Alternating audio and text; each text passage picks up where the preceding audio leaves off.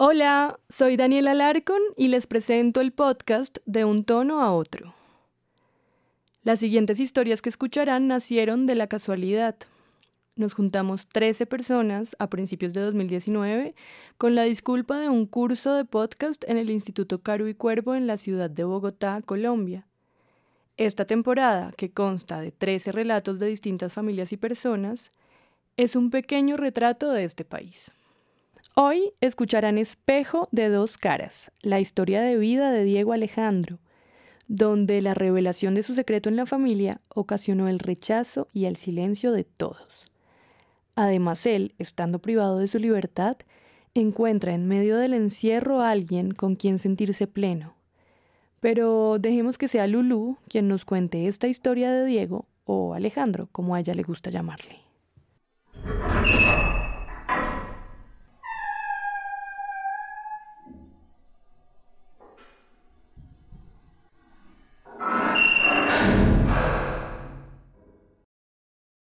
Hoy, después de ocho años de estar encerrado entre barrotes y paredes, mi amigo me ha contado su historia. Pero había algo en mí desde que estaba en grado kinder, eh, un gusto y una fascinación por cosas que a mis compañeritos hombres no les gustaban. Desde que yo tengo uso de razón, me he sentido muy diferente ¿sí? Eh, a las demás personas. Desde niño desde que yo estaba en kinder. Él es un pereirano que desde joven enfrentó el rechazo de su familia por aceptar abiertamente su condición y que, por cosas de la vida, años después cayó en la cárcel por un delito en el que directamente se involucró y del cual no hablaré en este podcast. El gusto por leer y escribir le han permitido a mi amigo menguar el pasar de los días en ese pozo profundo donde se encuentra. Pero, ¿quién lo diría? Fue allí donde sintió el renacer de su corazón. Esta historia es contada con los WhatsApp que hemos podido intercambiar, él estando allá y yo acá, desde dos extremos de la sociedad. Espejo de dos caras. Esta es su historia. Por autorización del protagonista de esta historia, su nombre es real, al igual que el de su pareja, pero no se mencionarán los nombres de sus familiares por respeto a ellos. Los primeros años de colegio. El protagonista de esta historia se llama Alejandro. Es miembro de una familia con descendencia paisa por parte de los abuelos paternos provenientes de Anserma Caldas y de abuelos maternos oriundos de Medellín, en Colombia. Hace parte de seis hijos y que para 1979 nace, convirtiéndose en el hijo menor de la casa.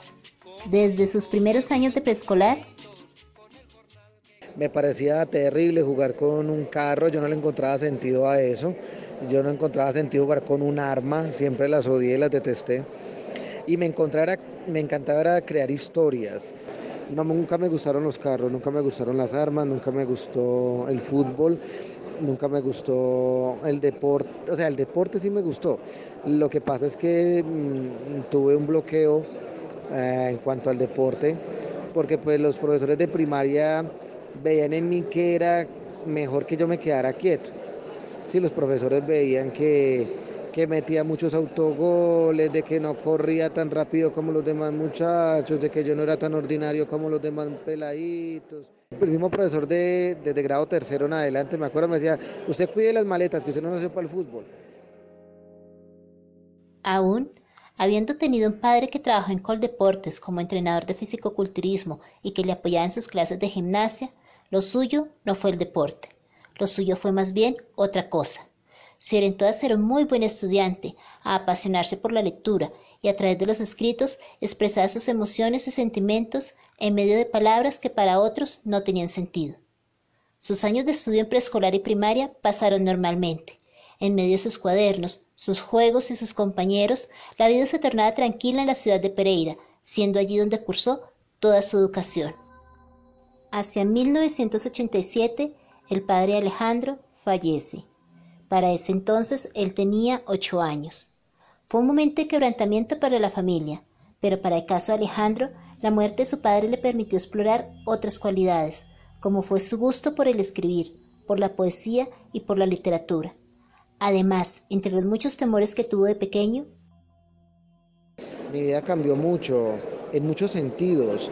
Eh, de pronto no es el tema eh, ahondar en, mi percepción hacia la muerte de mi padre, pero me cambiaron muchas cosas porque pues, mi papá eh, fue un hombre muy detallista, muy especial, pero se me acabó un temor. Me explico, mi padre siempre decía que él preferiría estar muerto que ver un hijo marica. Y yo sabía lo que yo era. Entonces cuando él murió, a pesar de que me dolió mucho la muerte de él porque fue un gran padre, pues se me quitó un peso de encima. Para ser sincero, yo no me imaginaba eh, que se hiciera realidad tanto lo que él decía, que al hijo que yo viera con un hombre le tiraría agua caliente, eh, al hombre que yo viera, a, un hijo que yo viera con otro hombre lo, lo encendería machete. Entonces sí, de pronto fueron palabras de él que tal vez nunca las hubiera cumplido si hubiera estado en vida, pero la verdad me tenían atemorizado. Hasta los ocho años vivía atemorizado. Después de la muerte de su padre, Alejandro continuó sus estudios, ya que su madre, siendo responsable de apoyar a sus seis hijos, siempre le dejó en claro que él continuaría estudiando. Con el pasar de los años, para muchos conocidos del barrio y sus propios familiares, no había nada extraño en la forma de ser de Alejandro. Era un niño normal, creciendo en medio de su familia que lo criaba con arraigadas tradiciones católicas y machistas, donde hombre y mujer son la esencia de la familia. Siempre fue un muchacho vanidoso y muy preocupado por su presentación personal, y que con el pasar de los días aumentaba su interés por la lectura. Para el último año de primaria y principios de su bachillerato, Alejandro vivió una experiencia que le permitió encontrar a alguien igual a su especie y tuve un romance en primaria. Eh, yo esta parte la quisiera llamar como mi vida sentimental desde niño. Cuando tenía ocho años de edad, precisamente en el año en que murió mi padre, yo conocí un muchacho que es gemelo. Y yo no sé, fue la primera vez en mi vida que yo tengo una química tan espectacular con un muchacho. Es la primera vez en la vida que a mí alguien me escribe una carta eh, hablándome de amistad. Es la primera vez que alguien en la vida a mí me regala una esquela diciéndome que yo soy su mejor amigo. Es la primera vez en la vida que alguien me regala una flor y me dice esto es para que nunca me olvide. Pero para su madre, una señora con firmes convicciones y creencias religiosas, que ha sido y sigue siendo hasta el día de hoy un apoyo incondicional para sus hijos, su hijo menor reflejaba algo para lo cual ella no estaba preparada y que más temprano que tarde sería revelado para todos los miembros de la familia. Espejo de dos caras hace parte del grupo de podcast de un tono a otro. Les invito a que sigan escuchando cada una de estas enriquecedoras historias de la vida real. Salir del closet y ver la realidad. Este primer romance, vivido por Alejandro, duró sus primeros años de bachillerato hasta grado noveno, pero no fue el único, pues por esa época experimentó diferentes momentos con compañeros y amigos que le fueron acercando cada vez más a su sentir. Hacia el año de 1994, en el que Alejandro inició su grado décimo, en aquel viaje donde pasa sus vacaciones de enero en la ciudad de Bogotá, conoce a un joven apuesto con quien entabla una temerosa y prevenida conversación. Con ese joven intercambiaron teléfonos, pero Alejandro no lo memorizó. Fueron tanto los números, la emoción, los nervios, que nunca logró recordar el teléfono que le había dado aquel joven que conoció en la flota. Luego de pasar unos días en la capital y retornar a su casa en Pereira, su madre lo recibe y percibe en él un mejor semblante, y vuelve a reconocer a aquel hijo contento que siempre tenía una risa para todo. Ella le comenta sobre unas llamadas que ha estado recibiendo de un joven. Alejandro sintió un frío desde la cabeza hasta los pies.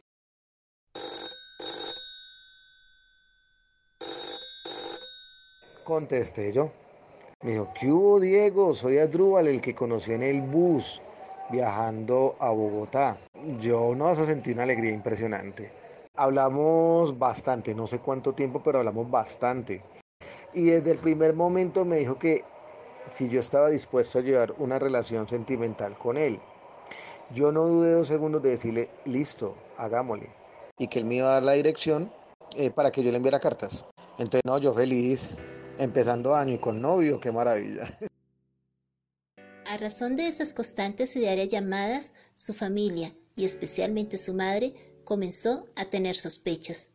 No fueron solo las llamadas, sino los constantes regalos que recibía su hijo menor de aquel joven de la capital que hicieron que esas sospechas cada vez fueran más persistentes. Pero la personalidad reservada que como madre siempre le caracterizó no le permitía ir más allá de su prudencia y el ser detallista, observando todos los acontecimientos que se presentaban con el pasar de los días, el estar constantemente atenta y escuchar todas aquellas cosas que su hijo menor le comentaba. En una ocasión, para el mes de mayo, cuando uno de sus hermanos mayores, que estaba radicado en Cali, viajó a Pereira para reunirse con la familia y celebrar los cumpleaños de su hijo, Alejandro recibió una encomienda. Precisamente ese fin de semana me llega a mí un detalle de Bogotá. ¿Y qué sucedió? al recibir la caja, pues yo entré con la caja rápido, pues todos estaban ahí en visita en la sala, pues todos vieron, todos me hicieron la, la, recocha, sí, la bulla. Uy, Diego, muestre que trajeron detalles, muestren. Entonces yo, no, no, ahorita, ahorita, ahorita. Yo subí corriendo, pero mi cuñada, la que llegó de Cali, se fue detrás de mí. Entonces yo estaba preocupado por si había llegado algunas fotos, porque yo sabía que normalmente llegaba era ropa. Pero ese día todo cambió, porque en el momento en que yo destapo la caja, hay un hermosísimo oso de peluche con unas eh, chocolatinas, una super carta y unas fotografías. Entonces mi cuñada eh, seguía sonriendo, pero cada vez se le cristalizaba más la sonrisa, quedó como impactada y, ella me miraba como con la sonrisa, ay, tan bonito el peluche, ¿cierto? Entonces ella cogió las fotografías y las miró, eran más fotografías, me dijo, ah, es él, y yo, sí, ah, chévere, no, Diego, chévere, chévere que uno tenga amistades que le regalen a uno cosas. Ese episodio desencadenó que los hermanos de Alejandro comenzaran a preguntarle a su madre por esa extraña relación de amistad que su hermano tenía con un joven de la capital. Alejandro cada vez percibía más la incomodidad en sus familiares, debido a los diferentes eventos que él seguía compartiendo junto a su pareja. La prudencia de su madre tuvo un límite, y las muchas preguntas sin respuesta que recibía de parte de sus otros hijos la motivó para que tras la llegada de su hijo menor luego de una salida que realizó a la capital, le preguntase directamente. Me dijo, tenemos que hablar una cosa. Y yo le dije, sí señora. Me dijo, ¿usted dónde estuvo este fin de semana? Yo pues en Bogotá. Me dijo, sí. ¿Y usted fue al concierto? Y yo, sí señora. Yo ahí le mentí a ella. Me dijo, ¿qué tal estuvo el concierto? Y yo, muy bueno. ¿Y si fue harta gente? Yo le dije, sí. Entonces me dijo ella, Diego, yo quiero preguntarle a usted algo y necesito que me lo me, responda con la verdad. Este muchacho Adrúbal, ¿por qué le envía a usted tantos detalles? ¿Por qué le gasta tanta plata invitándolo a Bogotá, que a conciertos? ¿Sí? ¿Qué intenciones tiene él con usted? Entonces yo le dije a ella mm, secamente, le dije, mamá, ¿usted no nota nada raro en mí? Ella me dijo, no, yo no le noto nada raro a usted. Le mamá, es que yo soy gay, yo soy homosexual.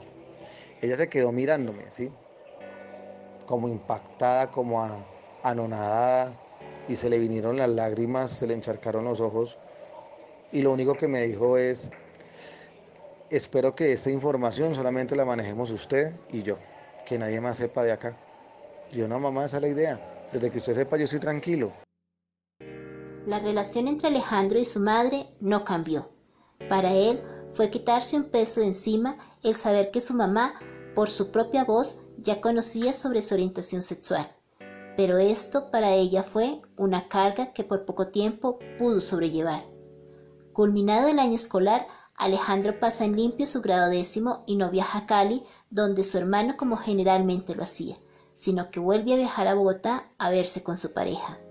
Pasadas las festividades navideñas en familia y luego de varias semanas de haberse iniciado el año de 1995, las sospechas de los hermanos de Alejandro no siguieron siendo tan silenciosas, y los comentarios y las preguntas volvieron a recaer en su madre, quien para inicios del año escolar se sintió más acorralada que antes.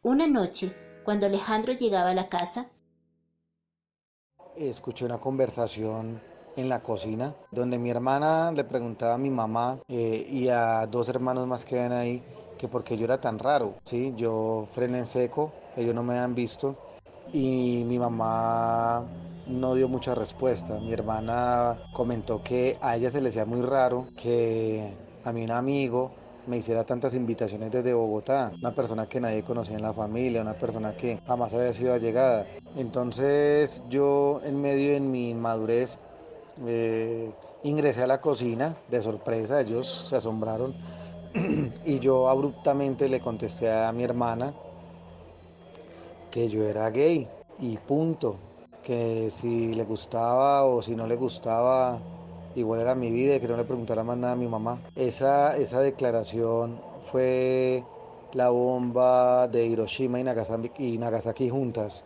porque no solamente reaccionó mi hermana, reaccionaron los dos hermanos que estaban ahí.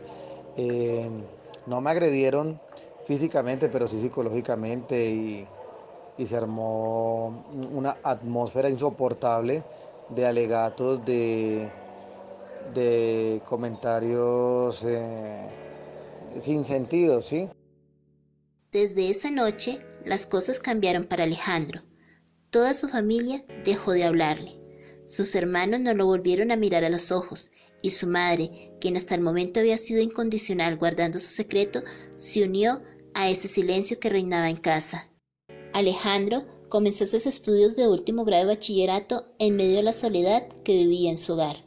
La relación a distancia con Asdrúbal seguía sin importar el rechazo de su familia. Fue un año crítico para él, aun cuando sus hermanos no le quitaron el apoyo para continuar sus estudios, el limitado diálogo que sostenían con Alejandro hacía que cada día el ambiente fuese más pesado y agobiante, pero esto no fue motivo para que él dejara de estudiar y luchara para alcanzar su grado de bachiller. Para ese mismo año de 1995, el padre Asdrúbal fallece y Alejandro lo acompaña en ese difícil momento. También fue un año en donde la escritura fue el medio para que Alejandro desahogara su tristeza. Por ese entonces escribió su primera novela, en la que narraba la historia de un joven bachiller que se había enamorado de un hombre mayor, algo que se parecía mucho a lo que en ese entonces estaba viviendo en carne propia. Poco se menciona sobre el terremoto que sacudió la capital de Risaralda ese año, pero Alejandro lo recuerda bien, pues este evento ocasionó que la familia se uniera a su alrededor, ya que él estaba haciendo un programa de planeación y prevención de desastres. Durante los siguientes días, como consecuencia de las réplicas del terremoto, toda la familia, incluido Alejandro, durmieron en la sala de la casa y escuchaban atentamente las recomendaciones que él les daba.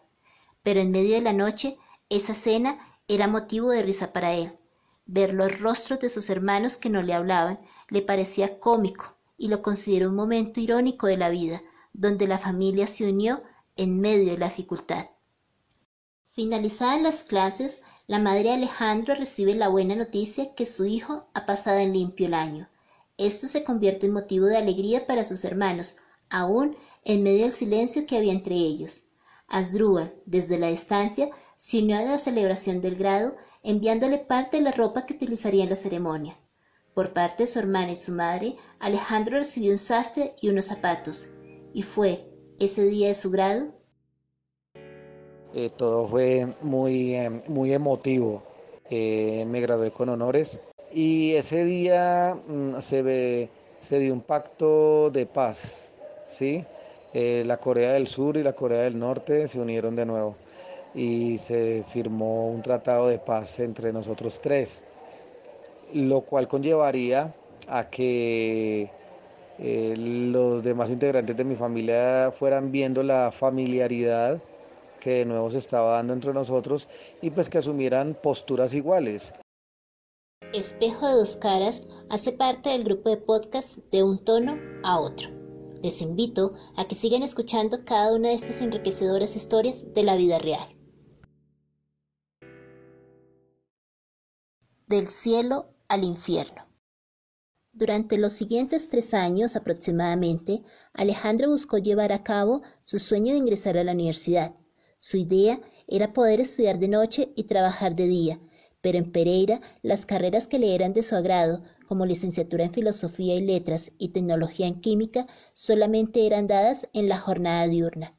La única carrera que se hacía de noche para ese entonces era licenciatura en Matemática y Física. Su relación con Asdrúbal se hizo más cercana, pues comenzaron a vivir juntos. Durante unos meses estuvieron viviendo en Pereira y fue allí donde colocaron un negocio, un bar para la comunidad homosexual. Según Alejandro, les iba bien en el bar, pero al poco tiempo de haber iniciado con este, Asdrúbal se puso ansioso y lo convenció para que se fueran a vivir a Bogotá. Una vez radicados en la capital, viviendo con una hermana de Asdrúbal, Alejandro busca ingresar a la universidad y de igual forma conseguir un trabajo para recibir un sustento económico. Su primer trabajo temporal fue como mensajero en una empresa de extractos bancarios y luego tuvo la oportunidad de comenzar a dictar clases en un colegio entre semana. Por esa época le comenzó a ir bien laboralmente, hasta el punto de llegar a ocupar todo su tiempo dictando clases nocturnas en un instituto y en otro los fines de semana. En poco tiempo, Alejandro comenzó a recibir tres sueldos y su ambición por el dinero, eso sí, como él mismo lo dice, bien trabajado, no se hizo esperar, lo cual le obligó a retirarse de la universidad pues sus horarios de trabajo se cruzaban con los de su estudio. Hasta el momento le estaba yendo bien, pero nunca llegó a imaginarse que con el pasar del tiempo se llevaría una gran sorpresa con su pareja. Una noche, luego de que Alejandro llegara de su trabajo al apartamento donde vivía con Asdrúbal y la hermana de él, vivencia una escena aterradora. Una noche él llega con cortadas en la cabeza, eh, y yo me impresiono, llega al apartamento y pues fue muy impactante, fue muy impactante verlo eh, con el rostro sangrando y, y, con algunas, con unos aparentes golpes que tenía. Yo entré en una especie de shock. Dijo que unos hombres lo habían cogido llegando al apartamento y en una camioneta, lo montaron en una camioneta y lo amenazaron, le dijeron que él tenía, junto conmigo, teníamos que llevarlos a ellos al apartamento donde vivía mi tía y mi tío, que si no, nosotros corríamos eh, riesgo, éramos un objetivo militar.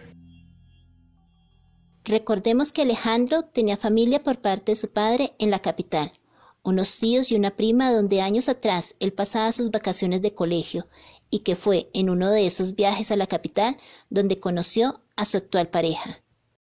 Luego de estar más tranquilo, un poco más sereno de haber atendido a Asdrúbal, Alejandro decidió ir donde los tíos a contar lo sucedido. Eran casi las diez u once de la noche cuando él, junto con Asdrúbal, llegan al apartamento de sus tíos y les cuenta. Pero ellos no le creyeron, y de inmediato se prendió la alarma en la familia. Hago un paréntesis en esta historia para contextualizar el por qué su tío no crió en los hechos que esa noche su sobrino Alejandro le contó.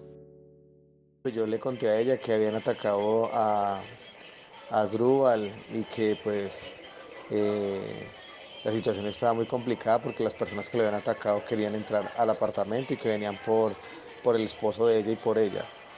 De pronto yo nunca conté que mi primo, el hijo de ellos, eh, lo secuestraron un año después de la muerte de mi padre en Medellín y tuvieron amigos, eh, relaciones cercanas con, con capitanes, con tenientes, con investigadores pertenecientes eh, al DAS, al desaparecido DAS. Primero que todo, eh, las personas que secuestraron a, a mi primo para 1988, ellos todos murieron en operativo.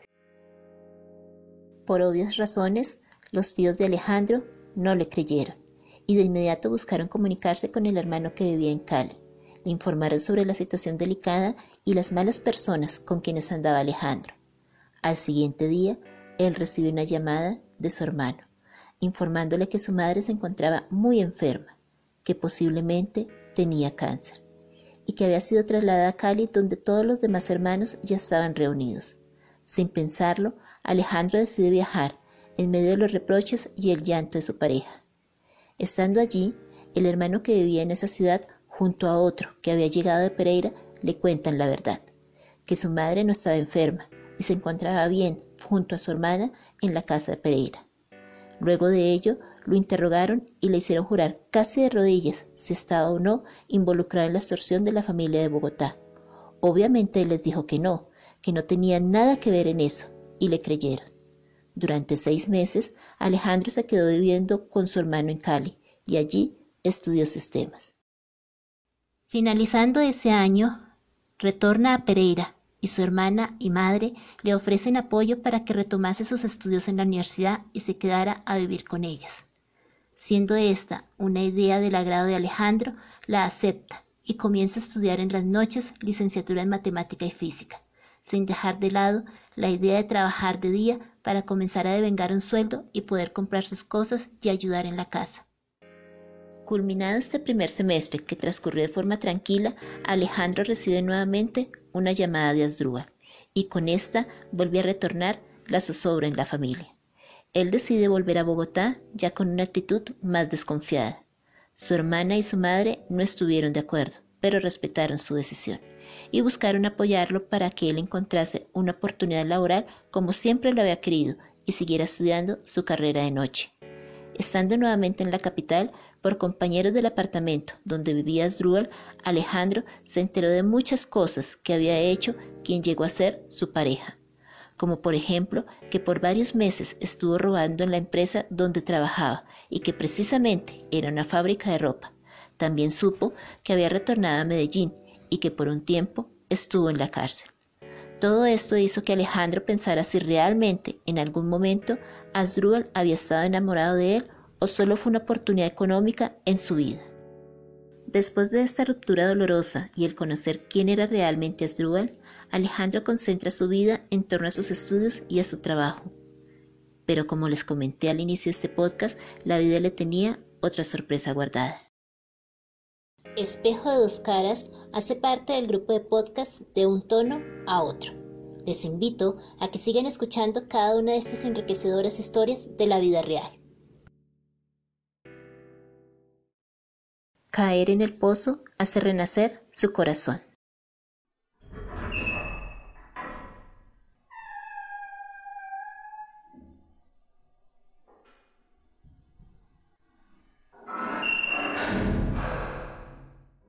Bueno, eh, aprendí que lo que más uno teme es muy posiblemente lo que más rápido llega. Eh, antes de caer a la cárcel leí mucho sobre la ley de atracción y soy un, un seguidor de la idea de que cuando el ser humano piensa, el cosmos, el universo entero, el poder divino, empieza a conspirar a favor del pensamiento, independiente de qué tan bueno o malo sea, independiente de qué tan nocivo o qué tan benéfico sea. Eh, a lo que más le temí fue a, estar involucrado en un problema judicial y pues muy posiblemente yo mismo lo traje a mi vida. Muchas veces bromeaba con ello, bromeaba diciendo de que algún día me iban a ver por la prensa, me iban a ver por televisión, eh, porque me había metido en un problema judicial. Y pues eh, me sucedió tal cual lo pensé. Ese tipo de expresiones son muy poderosas. Cuando llegué a la cárcel, mi vida, sentí que mi vida laboral y todo lo que yo había hecho a nivel profesional, todo, todo el tiempo que estudié, se había destruido. Pensé que, muchas veces pensé que no sirvió de nada lo que yo había hecho afuera. Este es otro mundo, este es otro, es otro planeta.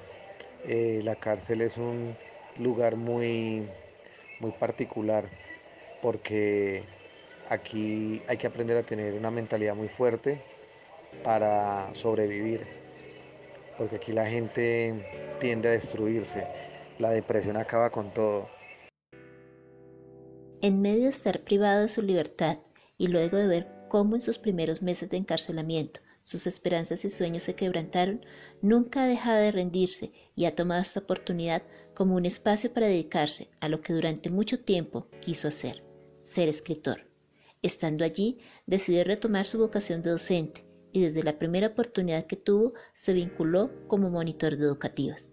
En la cárcel, esta labor consiste en enseñarle a los demás reclusos que quieran sacar sus estudios adelante las diferentes materias y ayudarlos a prepararse para presentar las pruebas de Estado. En medio de sus actividades como monitor, también se dedicó a practicar deporte, a leer e instruirse mucho para ser un escritor. Igualmente, con ayuda de uno de sus compañeros de patio, volvió a estudiar inglés. También estudió francés e hizo un curso completo de alemán.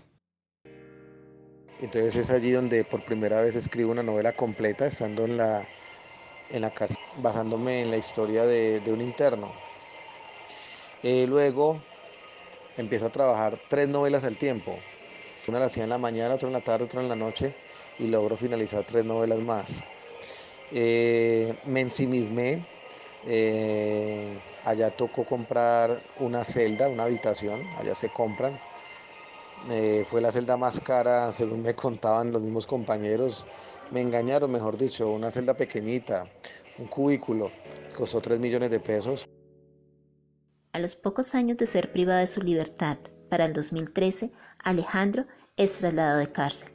Llega a una nueva ciudad, con unos nuevos compañeros en medio de un patio de alta seguridad, donde fue testigo de discusiones entre internos, peleas y hasta muertos.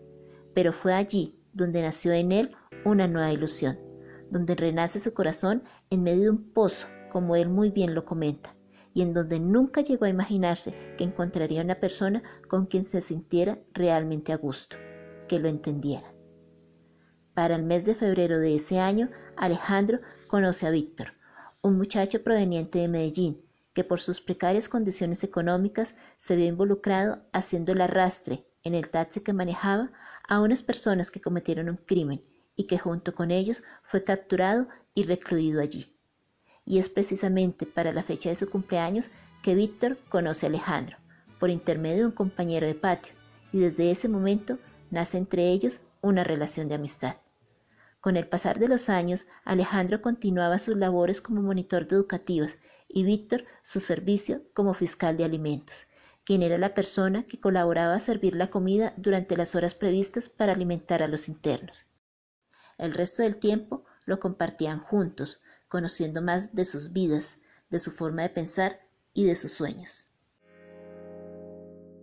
A pesar de que no me gustó nada en la vida de él, absolutamente nada, porque era un hombre heterosexual, tenía una novia dentro del mismo complejo carcelario, una interna.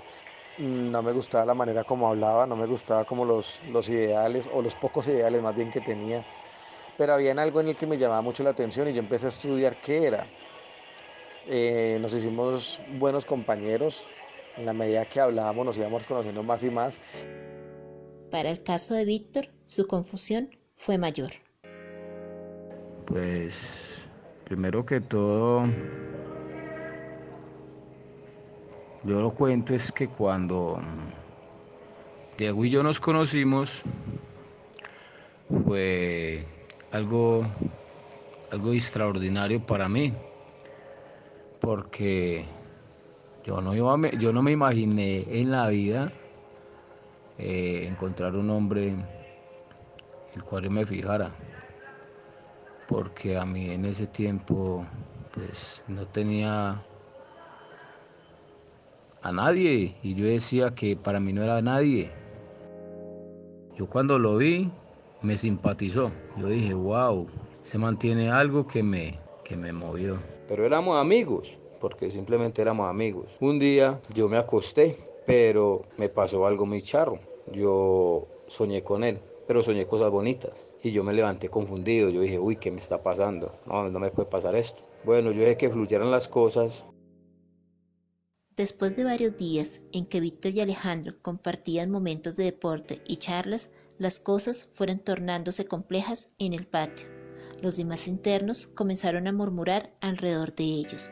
Fueron tanto los carrazos o las indirectas como lo comenta Víctor, los malos tratos que recibieron de otros internos, las peleas a las que tuvo que enfrentarse por la amistad que tenía con Alejandro, que entre ellos decidieron comenzar a comunicarse por medio de un diario. Un cuaderno en el que todos los días Alejandro le escribía algo a Víctor y se lo entregaba por la mañana. Y al finalizar la jornada en el patio, Víctor se lo devolvía, respondiéndole la corta pero agradable conversación que entablaban por escrito. Ambos cuentan que hasta el día de hoy todavía conservan esos diarios. En medio de la homofobia que muchos de los internos comenzaron a experimentar y expresar frente a ellos, Víctor se sentía incómodo, pues habiendo sido conocido como un hombre machista y heterosexual, ni él mismo comprendía lo que le estaba ocurriendo, y mucho menos se sentía con la fortaleza de enfrentar las actitudes de los compañeros de patio. En el caso de Alejandro, la situación era otro cuento, ya que su labor como docente y el haberse ganado el seudónimo del profe entre los demás internos le permitió mantener el respeto en el patio. Además, desde el primer momento, él dejó en claro su condición de homosexual. Pero esta dualidad de situaciones entre los dos no los alejó. Por el contrario, las dificultades y los conflictos que giraban en torno a su amistad los unió más. Para agosto de ese mismo año, Víctor toma la decisión. Hasta que un día en que él yo ah, rompimos ese hielo y yo le dije, vamos, vamos a hacer algo. Y él dijo, ¿qué? Vamos a cuadrarnos. Bueno, y quedamos en que sí, pero yo le dije a él, si usted va a estar conmigo, tiene que estar viendo conmigo, en la misma celda. Él vivía en, él vivía en el segundo piso yo vivía en el primero. Era muy complicado el traspaso. Y fue así como se selló el inicio de una relación en medio del encierro entre Alejandro y Víctor, y que hasta el día de hoy llevan siete años de estar juntos. Han sido muchos los obstáculos que ambos han superado, como por ejemplo que muchos internos les tiraran orines en la celda que compartían. También las ocasiones en que cuando llegaba gente nueva a la celda y buscaban imponer sus leyes, a ambos les sacaban cuchillo. Fueron varias las peleas y riñas a puños que tuvo que enfrentar Víctor por mantener una relación con un hombre, e igualmente vivieron el rechazo de varios miembros de la Guardia, pues para ese entonces, en la cárcel, no había patio para la comunidad de homosexuales. Pero todo esto lo superaron juntos y con la ayuda que poco a poco comenzaron a recibir de diferentes ONGs, de trabajadores sociales, de coordinadores de patio y directivas de la misma institución. La situación del caos comenzó a cambiar para ellos y su relación fue conocida por todo el centro carcelario, llegando a un punto de ser visitados por tenientes y cabos de la guardia, quienes le ofrecieron una celda para ellos dos solos. Tanto fue el cambio por varios internos y guardias de la cárcel que... Y ya venían comandantes a conocer quiénes eran, quiénes eran los dos eh, que vivían juntos. De hecho, se sorprendían cuando nos conocían porque ni Víctor es amanerado ni yo tampoco.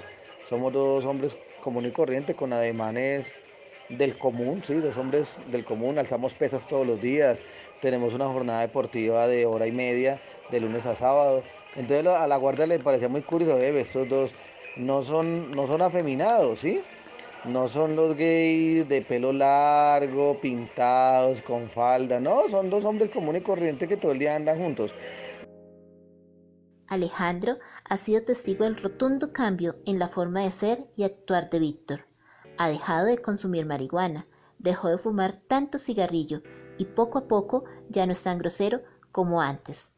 Tanto ha sido el cambio que terminó sus estudios, pues solamente contaba con unos pocos años de primaria pero con ayuda de Alejandro, el año pasado, en el 2018, se graduó de bachiller, y eso le permitió dejar de ser un fiscal de alimentos y convertirse en un monitor de educativos. Y junto a su pareja Alejandro le ha tomado el gusto por enseñarle a los demás internos. Pero como el amor es todo en la vida, y como él y yo de verdad estamos juntos con el amor de verdad, a pesar de los, de los, de los problemas que hayamos tenido, siempre estaremos ahí. Y ahora en día, él y yo tenemos muchos sueños, muchas metas. ¿Y cuál es la primera? Casarnos,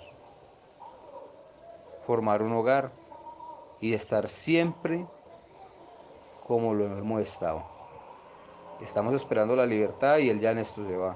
Yo sé que me va a doler cuando él se vaya de primero, pero yo sé que voy a estar ahí y él va a estar ahí. La familia de Alejandro ha tenido oportunidad de irlo a visitar donde se encuentra actualmente recluido y han conocido a Víctor. En el caso de él, de Víctor, la única persona de su familia que conoce de su homosexualidad y su pareja es su madre, quien siempre lo ha apoyado y le sigue esperando con mucha motivación cuando salga de la cárcel. Él dice que su padre sospecha, pero el día que se entere lo enfrentará y le dirá que sí, que tiene una relación con Alejandro, pues con él no lleva dos o tres días, sino van a cumplir siete años.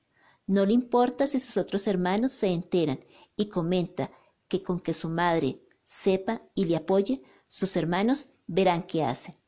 El hablar del momento próximo en que Alejandro saldrá en libertad le quebranta la voz a Víctor, pero en medio de esa realidad guarda la esperanza y seguridad de que cada uno seguirá apoyando al otro. Y te digo, ese es el mejor amigo, novio y confidente que he tenido en la vida. Y para terminar, espejo dos caras, comparto unas palabras que Alejandro y Víctor quisieron desde la cárcel hacerles llegar a todos los radioescuchas. Y pues que se lleve un mensaje de vida, es lo que yo más quiero.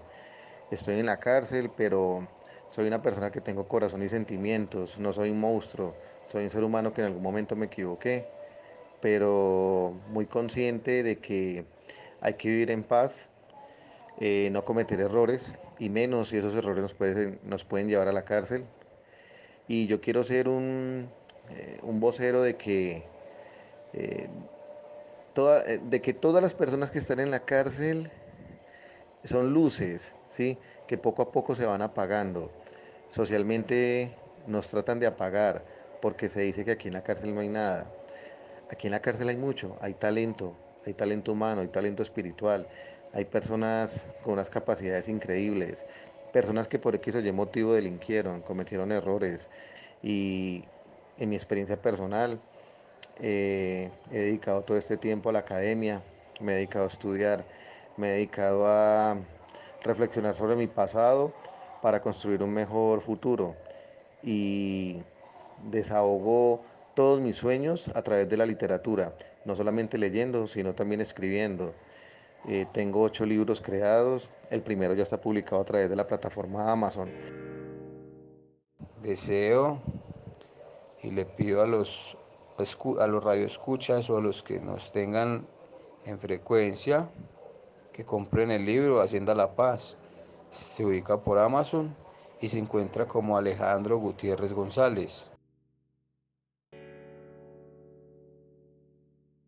En este episodio se escucharon las voces de Diego Alejandro y Víctor. La narración fue grabada en los estudios de la emisora digital Seca Web de Plataforma Bogotá en Idiartes y se contó con la colaboración de Víctor Oglastre de la emisora del Instituto Caro y Cuervo para la edición final. A todos ellos, muchas gracias. Esto es De un tono a otro. Mi nombre es Daniela Larcon y acaban de escuchar Espejo de dos caras, en la voz de Lulú. Si les gustó de un tono a otro, por favor compártanlo con sus amigos y familiares. Nos pueden encontrar en su app de podcast favorita. Los invitamos a escuchar el siguiente episodio, la historia de una mujer que sobrevivió a dos terremotos en el eje cafetero cuando aún era una niña.